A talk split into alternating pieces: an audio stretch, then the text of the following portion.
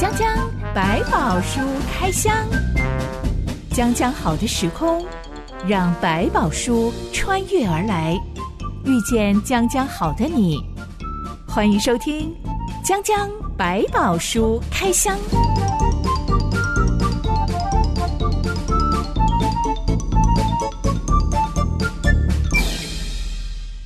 书里有百宝，让知心和下半哥为你开箱来挖宝。Hello，我是知心。Hello，下半哥。今天我们要来开箱古埃及历史上最恐怖的天灾。是那些天灾要是发生在我们周遭，嗯、而且还接二连三一直来的话，嗯、大概各种宗教信仰的人都会认为。世界末日要到了，我们赶快去求神占卜一下。像每年农历新年的时候，嗯、各大庙宇不是都会出什么国运签吗？对，没错。各种不同信仰的人、嗯、都希望国家可以风调雨顺、国泰民安。不管你是什么信仰，现在都来为国家祈福吧。是，嗯、那基督徒也应该要祷告国泰民安、风调雨顺吗？我觉得这个都是要在我们祷告的范围，我们当然也要为这地求平安，这也是上帝的心意。我们本来就是做一个祭祀的国度嘛，我们就应该为国家的平静来祷告。但是我们不只是为了平静，我们更是为求这个国家能够走在上帝的公义跟上帝的慈爱当中，这是更要紧的事情。像圣经不是有一段话说：“嗯、我劝你，第一要为万人恳求、祷告、嗯、代求、祝谢，嗯、为君王和一切在位的也该如此，使我们可以敬虔端正、嗯、平安无事的度日。”是，嗯，嗯，这个听起来很不错。但如果我们遇到很烂很烂的国家领导人的时候，嗯、还要这样子为他祝福吗？嗯，他们在写这个经文在内容在谈的时候，是在整个新约的刚开始的教会的时期，那时候甚至可以说，大部分的基督徒的生命其实并不是被承认的，在那个时代，罗马时代，甚至常被误解，甚至被压迫的，被当成异端吗？呃，甚至被认为是一种可能是乱党，造成国家动乱的人，政治上的叛乱分子，对，对，对，甚至在很多宗教跟信仰上、价值上会颠覆当时许多人。保罗在那个时节被称为这是一个搅乱天下的人来了，才让他写出这样的信件，提醒他们说。其实你们要为万国代求，为万民代求，要为在上执政掌权者的代求。他的意思就是说，我们并不是一群要来颠覆政权或者是掠夺政权的乱党。我们也盼望所有的国王、所有的这些官方的政治人物都能够平安，并且谨慎持守做正直的事情。这件事情是他们的祷告，所以这件事很重要，也就是一个声明。基督不是成为一个叛乱的组织，而是要这些君王们执政掌权的，能够好好的善用上帝给他的权柄。实际上，我们要为国家领导人祷告什么啊？嗯、我想平安跟安居乐当是很基本，我们期待的。但是这个不能建建立在一种偏颇的价值，或者是混乱的政治这个规章里面，或者法规当中。所以我们也是为他们求。他们可以做一个秉公行义的一个君王，或者是执政者，这才是对人民的真正的好福气。这个当中，在祷告的里面不偏离上帝对人的期待，所以我们也盼望在他们的行事当中，可以认识上帝的公义、上帝的爱，以及上帝给予他这个职位真正的用意，是让他来帮助善待百姓的。如果现在我们国家就是风不调雨不顺，是、嗯、各种 灾祸接二连三一直来，嗯，基督徒要祷告什么？我觉得人在当中，我们要在这种混乱跟贫困或拮据的环境当中，不要失去了最根本的仁慈、爱心、公益，免得在这当中已经很严重的天灾，还带来更多的人祸。包括我们在讲到这个埃及法老，我们就说已经搞成这样，你怎么不是在求说让我的百姓安居乐业一点，还是在跟摩西抗争说不行，我不能输？对，然后硬是要法术师，你们去变出更多的苍蝇来、青蛙来。是是，是，那也许在这种更颠覆的环境，更考验我们对好的价值的真诚相。我是不是在这种困苦环境当中，我还更懂得分享，更懂得去照顾其中的弱势者？我有能力的，我可以多吃两口，OK，我少一点，我让那些。拿不到的还拿到一点，我觉得这就是我们在讲的，反而在这种困扰显出更美好的景象跟更重要的价值，那才是我们期待要发生的。主啊，我们国家现在动荡当中，求你帮助我们老百姓不失去那个彼此关怀、守望相助的精神。是即使大家的生活可能都变得有点辛苦，嗯、但只要我们彼此合作、互相帮助，嗯、大家就可以一起度过难关。嗯、所以，主啊，求你使我们国家仍然有你的爱与我们同在。是，没错。讲讲百宝书开箱，我们已经陆续开箱了十灾当中的一到六灾。嗯，先来复习一下：第一灾是血灾，是；第二灾是蛙灾，蛙灾嗯、第三灾是湿灾，灾嗯、第四灾是蝇灾，嗯、第五灾是畜疫之灾，嗯、第六灾是疮灾。嗯、今天我们要继续开箱恐怖十灾当中的第七、八、九灾。嗯哼，这段故事记载在出埃及记第九到十章。一段音乐之后，我们来开箱。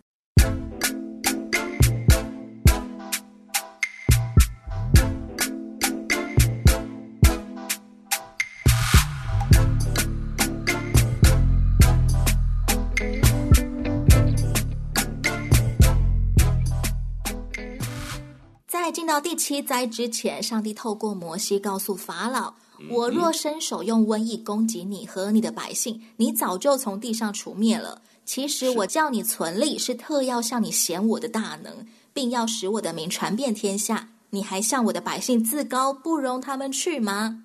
其实我们都可以知道，经过了六场天灾之后的埃及，早就已经岌岌可危了。嗯、很久以前，在约瑟的时期，光是七年的旱灾，才到了第二年，所有人都受不了了。法老到底有什么本钱可以硬是不放希伯来人啊？毕竟他都住在皇宫里面，所有最好的资源还在他手上，他当然没有办法去体会到这么痛苦的事情。就算青蛙好了，一开始帮他抓抓赶一赶，可以比较好，但是还是看着受不了。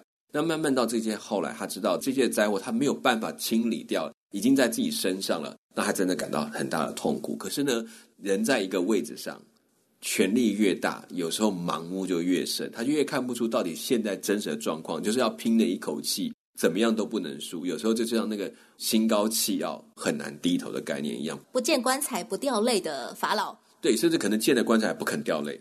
为什么上帝特要存留他的生命，嗯、然后要向他显出上帝的大能？嗯、我们都很期待上帝，你可以行一个大能，就是立刻把他捏死就好了。对，在埃及这么大的一个帝国跟这么悠久的传统当中，借着这些一个一个的过程，慢慢打破他们信仰的那些对象跟框架，他们相信的那个隐藏的力量，需要一个过程的。所以你在当中会发现，从前面的术士开始说：“哦，这是上帝的作为。”你就会发现他的身边呢开始动摇。希伯来的神似乎我也不能再小看这些不能小看的感受，最后可能才到法老身上。但是要影响到这么多人，必须要慢慢的一层一层的开始去改变。埃及受灾的过程当中，法老王也正在失去臣仆、百姓对他的信任还有尊重。即使这样，他仍然没有危机感吗？嗯，我相信会有，但是也因为这样，就更想要挽回一城。如果放了你，就真的颜面尽失，我什么都输了，不行，我要再拼一次。对他来讲，这些动摇是看得见的，所以他的盲目就变成说：我现在只想做一件事，我要把他们赢回来，他们应该是听我的。这很像是愚蠢的赌徒心态。我现在已经输了五百万，不行，我要赶快再砸钱再赚回来。是，可是，在历史上有这么多的君王都属于这种个性，你没有发现？还是权力使人腐化，变成了烂王？我觉得就是权力让脑子都不好了，算术也不好。他可能就想，我就是拼到死，也许有一个机会就反过来了。古埃及历史没有把这恐怖的十灾以及他们所学到的教训记录下来吗？嗯，在埃及的历史有一段空窗期，就是完全所有资料全部消失的。有人说那是一个外族统治的历史，太羞辱的事情，他们就把它抹杀掉，因为对他们讲那个是非埃及人。被他们占据或者被他们的攻击，是这是丢脸的事情。后来的王瞧不起当时候接受这十灾的那个法老，嗯，甚至是认为说这段历史应该把它抹去。后续写历史，国王呢就我要维持法老的尊严，就把这段历史可能就全部都涂抹掉，所有相关的证据全部消失掉，所以你就查不到。可是这里有据说，我这个也是听来，但我没有再去查过。提到说后来的埃及有曾经想去向这个以色列追讨这笔欠款。多么后来啊！对，这个是近代吗？近代的事情，因为要求说你们当年从埃及离开的时候，带着我们许多的财宝，所以要还给我们。那就代表你要先承认，对，曾经有十灾发生在。对对，曾经有在你们当中这一群的奴隶这样子，反正这就是一个很有趣的故事，就对了。第七灾终于临到埃及了，这个第七灾是冰雹雹，嗯，又重又大颗的冰雹砸向埃及地。除了歌山地以外，嗯，之前我没有看过冰雹，我只有遇过冰线。嗯、那个时候是特别是就是刚下雪的那个时候，很冷的时候，特别要冲到山上去，想 说可不可以看到雪呢？结果只有遇到冰线。对对对，细细的，像像雨一样，还是很兴奋，因为冰线原本是下毛毛雨，对对，但是靠近地表的时候，因为空气太冷了，嗯、所以它瞬间一滴一滴的水结冰，是是，所以就是有很碎的小冰块掉在身上。嗯、那时候很兴奋，一直拍照啊，录影啊，没错啊。哎，但当时候砸向埃及地的 是冰雹，可不是碎冰。对对，是你讲的冰屑还要更细小。哦，这样子第一次碰到冰雹是在耶路撒冷。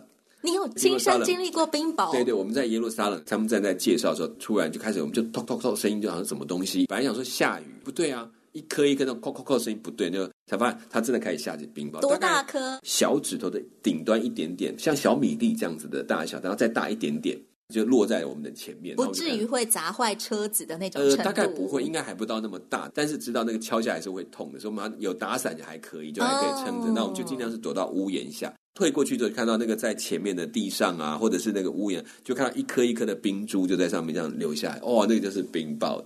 小马哥，你觉得当时候上帝降在古埃及的冰雹大概多大颗？大到足以一击毙命啊？冰雹不用到那么大，我们讲大概呃一个小拳头，就小朋友的小拳头，就幼儿的婴儿的那种小拳头大小，就足以致命。因为重力加速度，对它的垂直下来是很强的，特别对他们的农作物。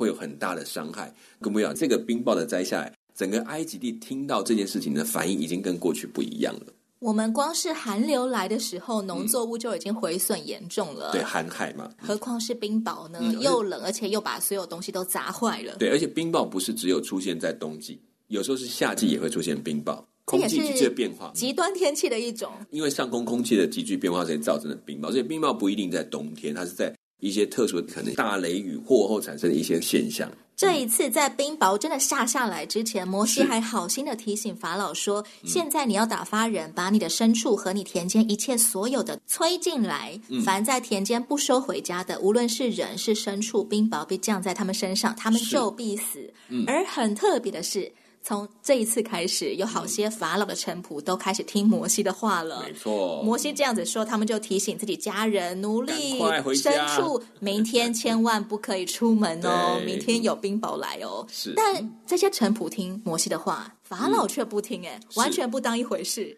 对，所以其实你看到，其实上帝的心意不是只有针对法老，是包括整个全埃及地的人，底下的很多百姓，可能在这些臣仆做这些反应之前。前面几次就已经在很小心了，到底摩西接下来要说什么，他要做什么防备？然后这些臣子，你要碍于颜面，不能在法老面前讲，回家赶快去给我全部躲起来。但这些就是很现实，就是看得出来这个事情已经在转变的风向的，慢慢法老也必须面对。如果大家都这样要求他，他能怎么做？摩西真的向天空举起木杖。是，接下来有大块大块的冰雹，嗯、跟着响雷闪电一起降下来。不单单只有冰雹，我觉得场面真的是非常的声势浩大，嗯、应该是相当于那个当初，嗯、呃，那两个城，蛾摩拉，对，跟这个在前面讲的那两个罪恶之城里面所造成的结果是很像的。是，嗯、那个简直是世界末日的画面。嗯所有露天的埃及人、牲畜、农作物、花草树木全都被摧毁了。嗯，没错。这场雹灾要教训法老什么？炮灾本来就是一个神明负责的东西，因为它是代表雷、电、雨集合在一起的力量，审判埃及人所拜的雷公跟闪电娘娘。这个好吧，这样解释也可以。毕竟我们不是很熟悉他们神明，但对他们俩确实他有神明的代表。这是暴灾本身就是一个神明的一个灾难的风暴之神的概念，所以打破了他们对力量的一个看法。然后另外就是说，这个暴灾其实已经在显明一件事情，他已经看得出来，有许多人是开始听摩西的做法。上帝在当并不是就让他们受灾，而是他讲一个解决办法，你们要做什么事情？法老赶紧召来摩西亚伦说。这一次我犯罪了，嗯，耶和华是公义的，嗯、我和我的百姓是邪恶的，嗯，这雷轰和冰雹已经够了，对。请你们求耶和华，我就容你们去，不再留住你们。是，这是法老第一次他愿意试出，好，只要你们做到什么，我就放你们去。嗯、因为事实上，冰雹这个灾，其实在他的皇宫里面，他是很有感的。房屋都可能会被打碎的，或者是他自己身边很多就可能就死在他眼前，所以他终于知道这下子可不是开玩笑的。这前面几个在不在我眼前，我就不然有人帮我处理掉，都不危及生命。现在不是，现在看到真的有问题来了。没想到结果跟前面一样，很遗憾的是，当摩西举手祷告，冰雹雷电全都止息之后。法老又反悔了，嗯，这个动不动就反悔的该死的法老。圣经说他和他臣仆的心又刚硬起来，是，嗯，为什么连看完七场灾祸，他们就是不惧怕耶和华上帝？真的，对一个国王来讲，他有很多很多他觉得要留住颜面的事情。如果他放了一个以色列走，如果其他的努力群体也开始做同样的反应，他该怎么办？他能说我不管，我不要，还是他就是说你都放人家，为什么不能放我们呢？还有就是你已经输给一个最瞧不起的对象，所以对他来讲都是很大的威信的折损。不怕耶和华上帝，是因为他比较怕国家动荡吗？我觉得这就是人的问题。有时候我们真的怕丢脸面，比怕上帝还重。这其实是人性的一种。回头想想，有自己偶尔也会有一点这种状况，明明就错了，为什么还不肯认？因为。很丢脸，怎么样也得撑过去，这样恼羞成怒的情就出现了。雷电、冰雹什么都没在怕了，对，反正过去了，这没什么。嗯，最重要它是过去的啊，没有在我身上，好像不在我身上啊，没事了。下次我丢面子才是严重的大事，是没错。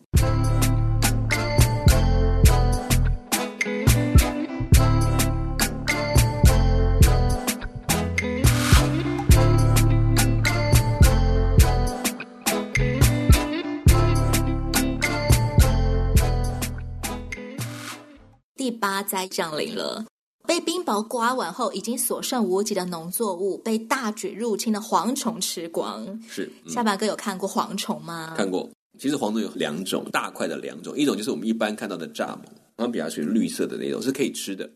另外有一种在我们讲非洲啦，或者是中东我们现在讲蝗灾的那种蝗虫，是黄色的。我只有看过影片里面介绍的，一大群蝗虫飞过来的时候，空气里面都会有咔嚓咔嚓咔嚓的声音，对对对，拍翅膀的那个震动声，对，还有它们咬啮这个草根啊或植物的声音是非常密集，是很恐怖的。所以那种是我们讲黄色、黄褐色的那种蝗虫，远远看过去就像沙尘暴一样，是它就整个这样飞一整片一整片，但是真的是那种景象，所以那个很恐怖。之前我有曾经查过说，蝗灾既然会吃掉农作物，人类为什么不去吃蝗虫呢？后来我就在网络上 看到，真的有人拍影片说要抓蝗虫来吃，但是蝗虫飞的速度挺快的，而且它们的高度忽上忽下，嗯、所以人拿着网子啊，像捕蜻蜓、捕蝴蝶的那种网子，捞来捞去，来回跑了好几趟之后，网子里面也才只有几只而已。对，那还有原因是因为这种蝗虫是不能吃的。跟我们一般讲的绿色的蝗虫不一样，绿色蝗虫就是我们讲有一些在农作物缺少或者蛋白缺少的地方当做食材的一种。可是呢，这种黄色的蝗虫是不能吃，它本身是有毒素的，吃了会中毒。嗯、是为什么不吃是有原因，不然说那蝗灾我们就吃蝗虫啊。以前人抓蝗虫绝对比我们厉害，可是为什么不能吃是有这个原因，不能够拿来补充一点蛋白质，这很可惜。所以不然的话，我们让你吃掉我的东西，我就把你吃掉不就好了嘛？中国人一定会做这种事情，慢慢就会发现这个事情，我们原来想法是不一样的，不同的种类。这会儿，法老的臣仆中终于有人看不下去了，他们就对法老抗议说：“这人为我们的网罗要到几时呢？容这些人去侍奉耶和华他们的上帝吧！埃及已经败坏了，你还不知道吗？”嗯哼。法老终于又召摩西亚伦来了，说：“嗯、你们可以去敬拜你们的神，但妇女小孩要留下。”嗯，这个指令根本就是变相的不准的意思。嗯哼，就是绑架了，至少你们去了还会回来这种概念，留下一些人质。对。耶和华就吩咐摩西，再向天空伸出木杖，嗯，蝗虫大军这会儿全都飞进地面，把最后一丁点的蔬菜、水果、绿叶，通通都吃光，粮食都没了。法老才赶忙召摩西亚伦来说：“我得罪耶和华你们的上帝，又得罪了你们，现在求你只这一次饶恕我的罪，求耶和华你们的上帝使我脱离这一次的死亡。”我现在觉得看到法老的忏悔言辞都觉得很恶心，嗯、又在假了，又在假，通通都是假的。那一刻的感觉，你要同理，它应该是真的。果然呢，摩西一祷告，蝗虫通通消失之后，法老又反悔了。嗯哼，我们从第八灾起开始看到，连法老手下的人都开始质疑他了。嗯，但他还是一意孤行，是他宁可赔上老百姓的性命，也绝对不肯拉下他的面子吗？嗯，我觉得这个东西可能已经到一种困局，就是骑虎难下，他不知道该怎么下台了，就是没有阶梯可以让人走，越走越丢脸了，所以他开始进入一种有一点盲目的疯狂，对，就是盲目的去抗争的状态。然后，因为他自己毕竟都深信自己是神明，本身就是神明，甚至太阳神的一个代言者，怎么可能会输我的这么强大的力量？所以对他俩只要稍微一平静了，似乎哦，我现在没事，可以再讲下一套，我可以怎么样去拼，再拼一次吧。除非我快要真的是没路可走，所以对他来讲，每次只要一恢复平静，似乎脑袋又回去变成孔古力，开始就过不去了。古埃及人的神明大概有多少个啊？其实我没有特别去研究，但是几百个、几千个大概少不了啊。在法老背后应该有成千上百的神明，可以被他指挥成为一个大军，我们来对抗耶和华上帝。但竟然完全惨败。是，而且对他来讲，其实他认为最大的上帝还没有败，他的太阳神。在埃及虽然有很多的神明，但曾经某一段时间，他们甚至只有一神，就所以一神就是说不准拜别的神喽，只准拜太阳神，这个才是最大的，就这种概念。所以它里面的神明虽然很多层被打败的感觉，但还有一个他一直没放弃，就是太阳神。最大的。对，这个太阳神，我们有个翻成叫拉，翻成瑞，都有这个名称。太阳神是他最大的靠山，就是我就是太阳神的代言人，所以这一切都在我的面前。你们现在都失败了，但我还有太阳神，这件事情在他手中变成他最后抓的一根稻草。这就要来谈到第九灾了。嗯，第九灾是黑暗之灾。是，埃及人有三天三夜见不到阳光，嗯、好像北欧人的冬至。嗯，听说住在北极圈里面的人，他们冬天会有几天的时间，对，一整天完全没有阳光。对，所谓的永夜，二十四小时都是黑夜。是，所以北欧人比较容易会有忧郁症，因为晒不到阳光。是，以色列人住的歌山地却仍然有正常的日出日落。嗯哼。这一次，我们看不出来法老怎么样被这场黑暗之灾吓到。嗯，但在经过了三天三夜没有阳光之后，法老就说：“你们所有希伯来人都可以去敬拜耶和华，但羊群牛群要留下来。”是，这其实仍然是一种变相的扣留财产。之前是扣留人质，现在扣留财产，就要让你们丢脸的离开我国。至少把财物留下来，人可以先慢慢走掉。这场黑暗之灾就彻底征服法老所相信的那个最大的神明太阳神了。嗯，是法老最大的权柄，就是那个太阳神，连太阳他都不能控制，甚至他不能够靠他的力量的时候，对他来讲颜面尽失，就是你最后权柄的那一点点支持或者代表性没了。这时候你前面已经发现臣民已经在跟他抗议了，甚至说你怎么可以这样去做的时候，他已经位置岌岌可危，他可能就要被推翻了。那加上最后这个，我连最后太阳神的这个护身符都消失了，他可以怎么办？我们讲到这第七八九灾，其实都非常危及人的基本生存需求，是、嗯、没有阳光啊，或者是连食物都没有啦。嗯嗯，法老王仍然不愿意低头，是，其实就是拖累全国埃及人。这些埃及人并没有真的很刚硬，要跟耶和华上帝抗衡，只有法老一个人要抗衡，是，但他们却被这种。烂网拖累，嗯嗯，这对我们现代人的启示是什么呢？如果我有一个很烂的 主管，好了，我是不是要罩子放亮一点，不要被他的愚蠢政策拖累呢？我我当然觉得这两个不完全能够类比，毕竟在古代的国王，埃及的法老这边有包括他们对血统的迷思啊，对这个神权的迷思啊，所以他们也就是甘心的没有办法，我们就只是人民嘛，我们的命就是这样，这种概念在那个时期是如此。所以为什么会一直承接到这么久？然后他们始终也惧怕，也怕王，也怕神，可以这样讲。对我们来讲，我觉得今天不太相同。你真的碰到一个不适合的，或真的有问题的一些管理者，我觉得当然你可以用比较正面态度去面对，我做我该做的，或者我应该反应的。然后如果真的觉得很不适合，其实已经逼我去做的，甚至要我求我去做，是很不合道理的，很不合公义的，甚至某种程度是扭曲的事情。我觉得你可以说得很清楚，甚至你可以拒绝。不用太担心，这是可以的。真的觉得这工作本身就是做的不适当的做法，不合道理的，你心里过不去的，你也可以放下不做，其实都是可以选择的。如果我已经可以预见我们领导人的政策会带来一些负面效应，是所有人都会被拖累。嗯嗯，我可以采取一些预防措施来保我自己吗？嗯，我觉得当然可以，你可以去想，但是要先回落到几件事情，就所谓的对大家造成一些压力或负担，可能也是在这个单位他目前必须做的一个非常痛苦的决定，他并不是呃犯罪的。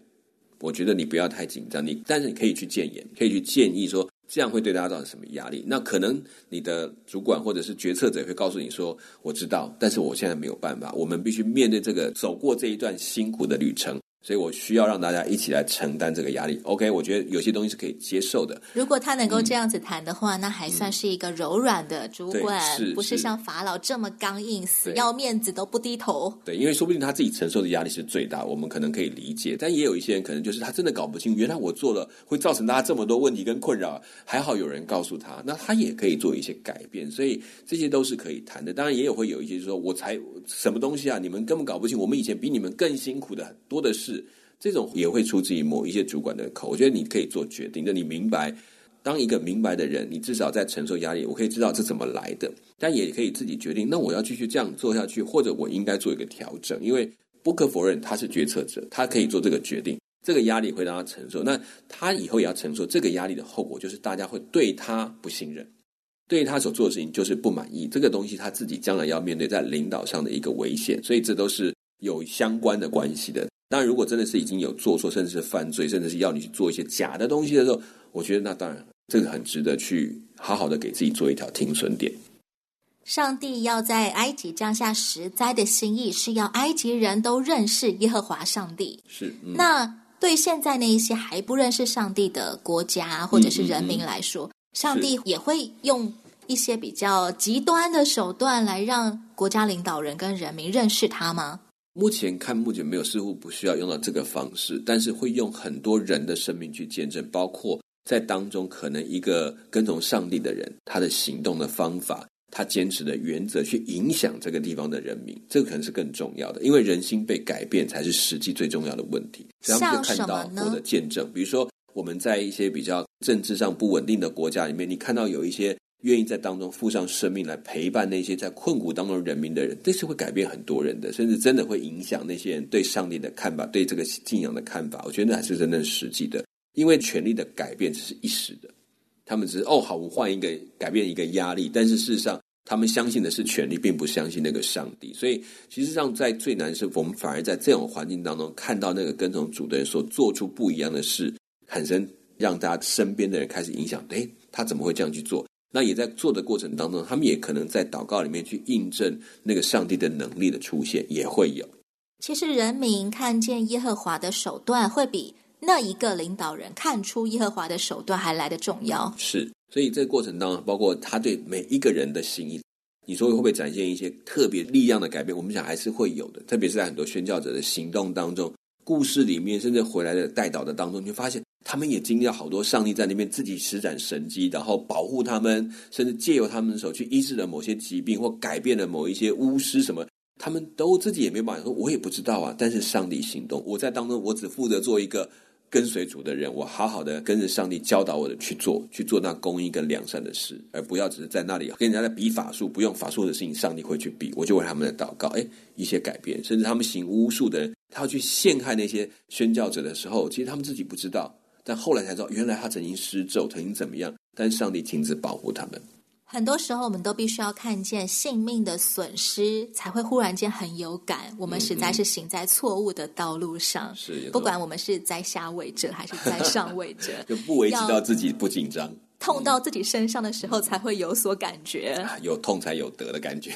下一回，上帝真的要放大绝了。是，欢迎你到留言板上跟我们分享，你有没有遇过超级顽固、刚硬的人呢？嗯、像法老这样子的人。是，说明有时候自己不小心就当了这样的人。哎呀，问问身边的人，我有没有像法老呢？要小心，要小心。江江百宝书开箱，敬请期待下一回我们要开箱的第十灾。是，我是知心，我是夏满哥，我们下回再见喽。OK，拜拜，拜拜。